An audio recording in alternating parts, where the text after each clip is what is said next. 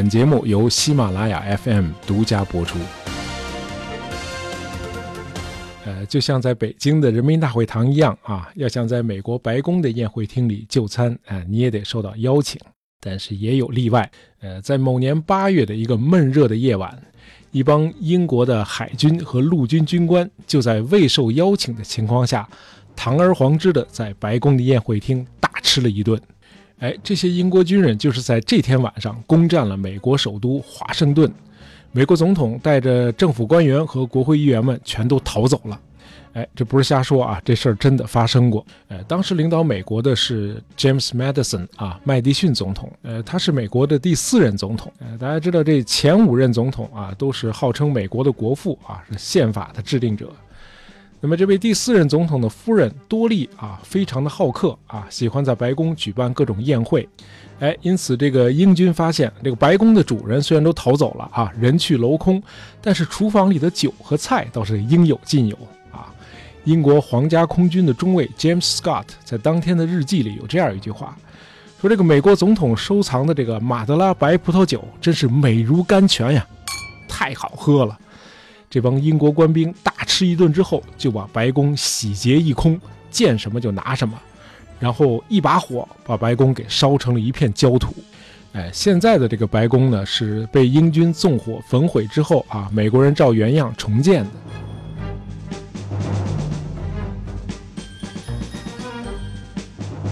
呃，英军火烧白宫这天是一八一四年的八月二十四日，啊，这时候美国独立已经三十年了。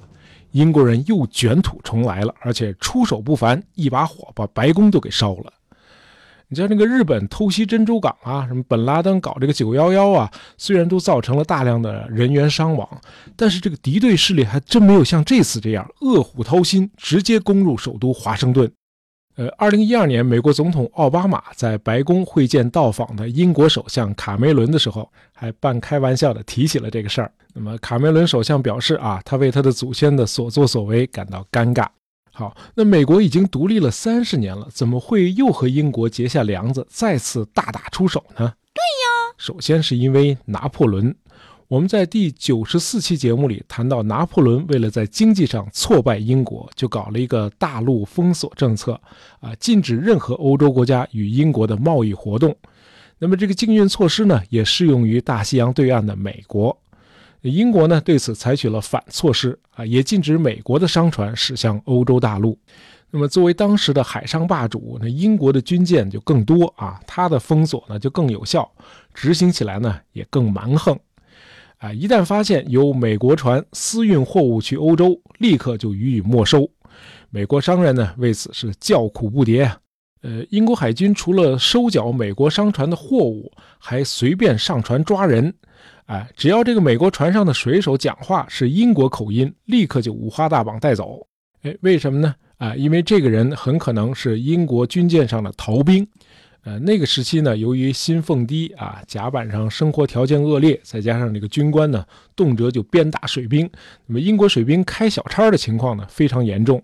那么一些逃走的英国水手呢，就加入了美国的军舰和商船。呃，因此呢，这个英国军舰一看到插着美国旗的船只，立刻就叫停，并且上船搜查，一是看看有没有偷运到欧洲大陆的货物，另外就是看看这条船上有没有收容逃跑的前英国水兵。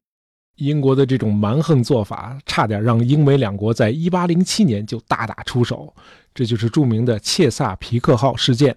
哎，这事儿大概是这样的啊：美国军舰切萨皮克号啊，在驶离这个诺福克军港之后没多久，就与英国军舰花豹号相遇。这个英舰呢，就向美舰发信号，要求上船搜查。哎，这要是个商船呢，你欺负一下也就罢了。那我也是军舰呀，你这也太不把美国海军放眼里了吧？这美国舰长当然不会同意英军上船搜查了。哎，这个英军不由分说，立刻就开火。美军一看好像打不过，怂了。哎，最后同意英军上船搜查。于是从这个花豹号上就上来一帮人，当场就捆走了四名美国船员。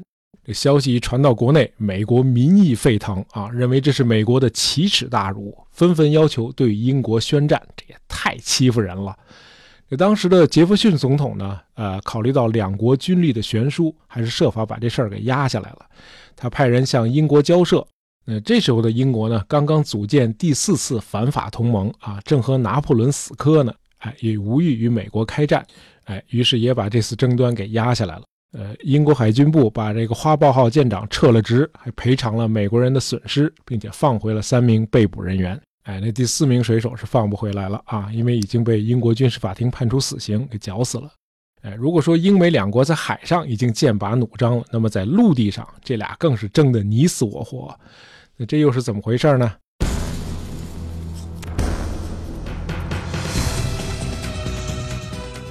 由于这个土地的广阔而又肥沃啊，美国建国初期不但实现了农产品的自给自足，还大量出口到世界市场。那么，在工业革命传到美国之前，嗯，发展这个大农场的自耕农农业啊，是美国的立国之本。那美国人要发展农业呢，就需要更多的耕地，哎，这势必和北美大陆上的这个印第安人发生了冲突。呃，早在美国独立之前，也就是1763年，英国曾经颁布法令啊，禁止北美白人移民越过阿巴拉契亚山脉，这样呢，就可以避免白人和印第安人之间的冲突。哎，这项法令等于是对印第安人的保护，那么这就让印第安人对英国普遍持有好感，哎，以至于英国承认美国独立之后，不少印第安人情愿离开自己的家园，跟随英国人撤退到加拿大。那么美国独立之后呢，这个奉行自由贸易的英国继续与北美的印第安人做高利润的这个毛皮生意。那么买下路易斯安那之后呢，美国对西部的这个扩张呢越来越加剧了，这就意味着越来越多的印第安人的土地被美国移民抢占，这样呢，更多的印第安人就站到了英国的一边，甚至有不少印第安人参加了英军。那这样呢，美国和印第安人的矛盾就变成了英美矛盾。哎，于是美国国内的一些好战分子就叫嚣啊，要想彻底解决印第安人问题，美国必须出兵占领加拿大。哎，这样呢就可以把英国势力彻底驱逐出北美大陆。那么，等到1812年，美国人看到英国正忙于在欧洲应对拿破仑，啊，无暇顾及美洲大陆，因此呢，好战的美国国会议员们向麦迪逊总统施压，迫使他于1812年6月向英国宣战。哎，这场战争呢是美国先动的手，美军迅速入侵加拿大，没想到这第一仗就让人给打回来了。七百多英军在加拿大民兵和人数众多的印第安武士的配合下，一个反攻就打进了美国。美国一看，哎呦，这骨头还不好啃，那就先在海上打吧。啊，趁这个英国舰队呢都在欧洲封锁拿破仑呢，那就抽不出几条船来对付美国。那美国呢还真取得了几次小规模海战的胜利。那么紧接着，美军继续在美加边境的大湖地区发动一些小规模的攻势。那么，一八一四年五月，有一个叫坎贝尔的美军上校率领一支部队渡过伊利湖，再度攻入加拿大。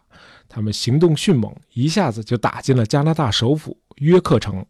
这约克城，大伙儿听着可能不熟啊。这个城市今天的名字叫多伦多。哦，美军拿下约克城之后啊，开始疯狂的抢劫。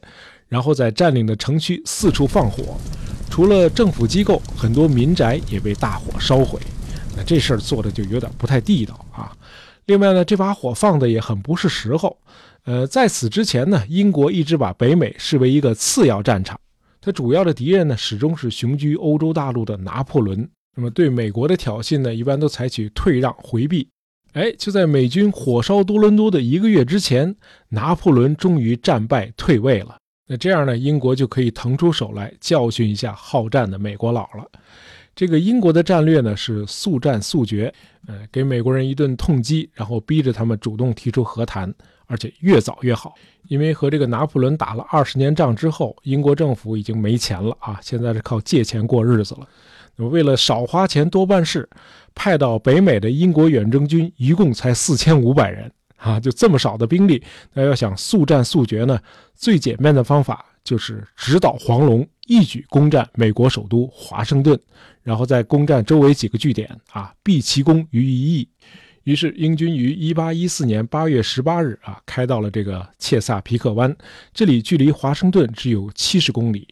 那么到了24号，英军在距离华盛顿只有14公里的 Bladensburg 一仗就击溃了美军。七千美军开始溃逃，通向首都华盛顿的门户已经洞开了。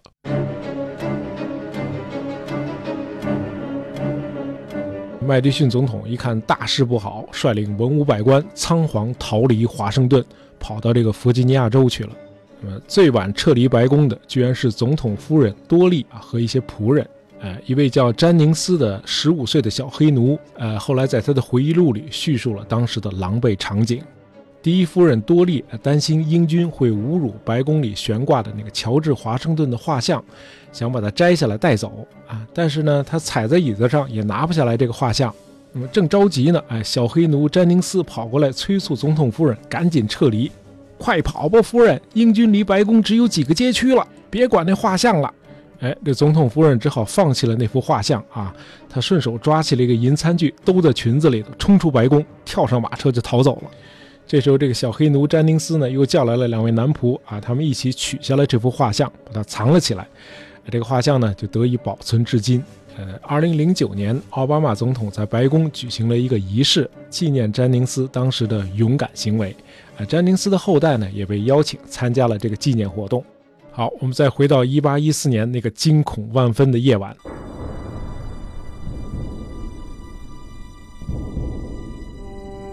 英军接到命令，对美军之前在加拿大的暴行，必须实施残酷的报复。那么，除了手无寸铁的美国老百姓，美利坚合众国的一切都是英军攻击的目标。于是，英军在占领华盛顿的当天晚上就开始在各个公共建筑纵火。除了白宫和国会大厦被付之一炬，英军还烧掉了美国的国务院、战争部和财政部。另外，英军还在波托马克河上烧掉了一座桥和两艘轻型护卫舰。这场大火把华盛顿的整个天空都映红了，一片地狱般的景象。哎，结果这个大火烧了还不到一天，从大西洋方向突然刮来一阵飓风，扑灭了多处大火。不过这次风暴呢，并不完全是华盛顿的福音。在华盛顿的市区，风暴引发了一次可怕的龙卷风，把烧毁的房屋的大量碎块卷上了天空。另外，两门英军的野战炮也被卷到天上去了，砸伤了一些英国官兵和华盛顿的老百姓。呃，当天晚上，英国海军少将科克布恩在街上与一名美国妇女有过这样一段对话。呃，英军少将说：“在你们这个地狱一样的国家，你们是不是早就已经习惯了这种可怕的天气了？”那位美国妇女回答说：“您不觉得这是上帝在用他的方式干预吗？帮我们赶走我们的敌人？”英军少将回敬说。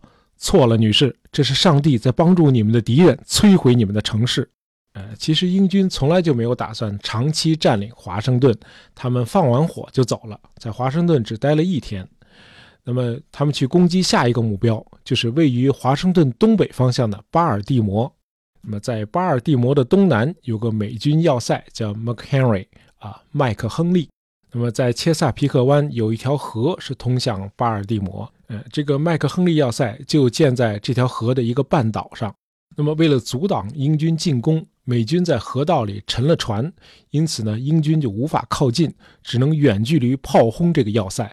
哎，这英国人也是够狠的啊，向这个要塞轰击了整整二十五个小时。当时呢，有一个美国的律师叫 Francis Scott Key，他在英国军舰上和英国军方交涉啊，释放一些被英军扣留的美国公民。那这样呢？这位律师就目击了英军炮击要塞的惨烈场面。等到第二天，借助清晨的第一道曙光，他看到被轰击了一昼夜之后，一面美国国旗仍然在要塞上飘扬。他被这个场景感动了，随手在一封信的背后写下了几行诗。哎，第一句就是：“Oh, say can you see by the dawn's early light？” 那么这首诗后来配上了英国作曲家 John Stafford Smith 创作的一首乐曲，这就是后来的《星条旗之歌》啊，就是美国的国歌。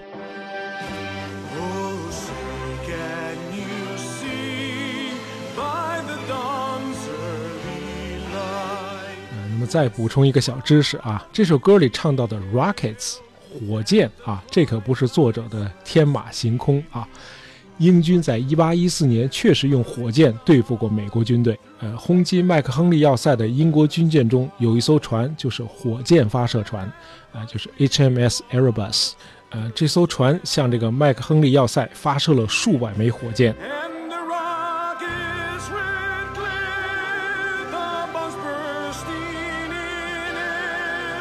就像歌里唱的，这个天空已经被火箭映红了。呃，一年之后，在击败拿破仑的滑铁卢战役中，英军也使用了这种火箭。呃，这种火箭叫 Congress Rocket，呃，因为它是由英国皇家军械局的工程师 William Congress 发明的。啊，火箭全重三十八磅啊，由固体燃料推进，算是二百年前的战斧式巡航导弹吧。那么这次英美战争的最后战场是在美国南方的新奥尔良。那么由于路途遥远，直到1815年的2月12日，交战双方才得知英美两国已在三周之前就签订了停战合约，啊，等于白白流了十九天的血。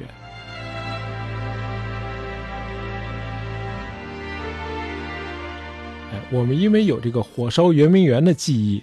那么面对这段历史呢，可能或多或少的会同情美国啊，这英国人也太讨厌了，到处放火呀。呃，其实美国绝不是正义的一方。呃，美国挑起这场战争的一个重要原因，就是为了掠夺西北部印第安人的土地。很显然，英国更代表着进步。呃，在战后签订的这个根特条约里，呃，英国要求美国把战争期间占领的土地归还给印第安人。但是美国人呢，从来没有认真的执行过这条条款。呃，相反，美国指控英国违反合约，没有归还战争时俘虏的美国黑奴。英国呢，拒绝了这个指控。呃，理由是英王陛下政府早已废除了奴隶制，因此不承认黑奴为财产。这些被俘获到加拿大的美国黑奴，后来都成了自由人。呃，关于这场战争的影响啊，有点像你考试做的那种多选题。呃，参战的四方各有各的说法。加拿大英国人认为，他们赶走了美国侵略者，捍卫了自己的家园。那么从此，整个殖民地更加团结一致了，与母国英国的联系也更加紧密了。而在英国，几乎没人知道有过这场1812到1815年的所谓英美战争。哎，它实在是太不重要了。呃，这场战争已经完全被第二年威灵顿公爵在滑铁卢击败拿破仑的光环所遮盖了。那么，美国认为这场战争是美国的胜利，因为战争使民众的爱国热情空前的高涨，因此被称为第二次独立战争。另外，能够逼迫大英帝国坐下来和谈，本身就是个了不起的胜利。那么，最惨的是战争的第四方——北美的印第安人。呃，战后英国退守加拿大，不再干预美国事务，那么失去了英国这个强大的盟友。印第安人只能自己面对贪婪的美国移民了。那么事后的历史证明，印第安人是没有胜算的。好，我们今天又讲了一个鲜为人知的历史故事啊！喜欢大爷杂货铺的朋友，别忘了订阅我们的专辑，这样就不会错过我们的新节目了。感谢大家收听啊！另外，喜欢这期节目的话，也别忘了在朋友圈里分享一下啊！我们下周五零点再见。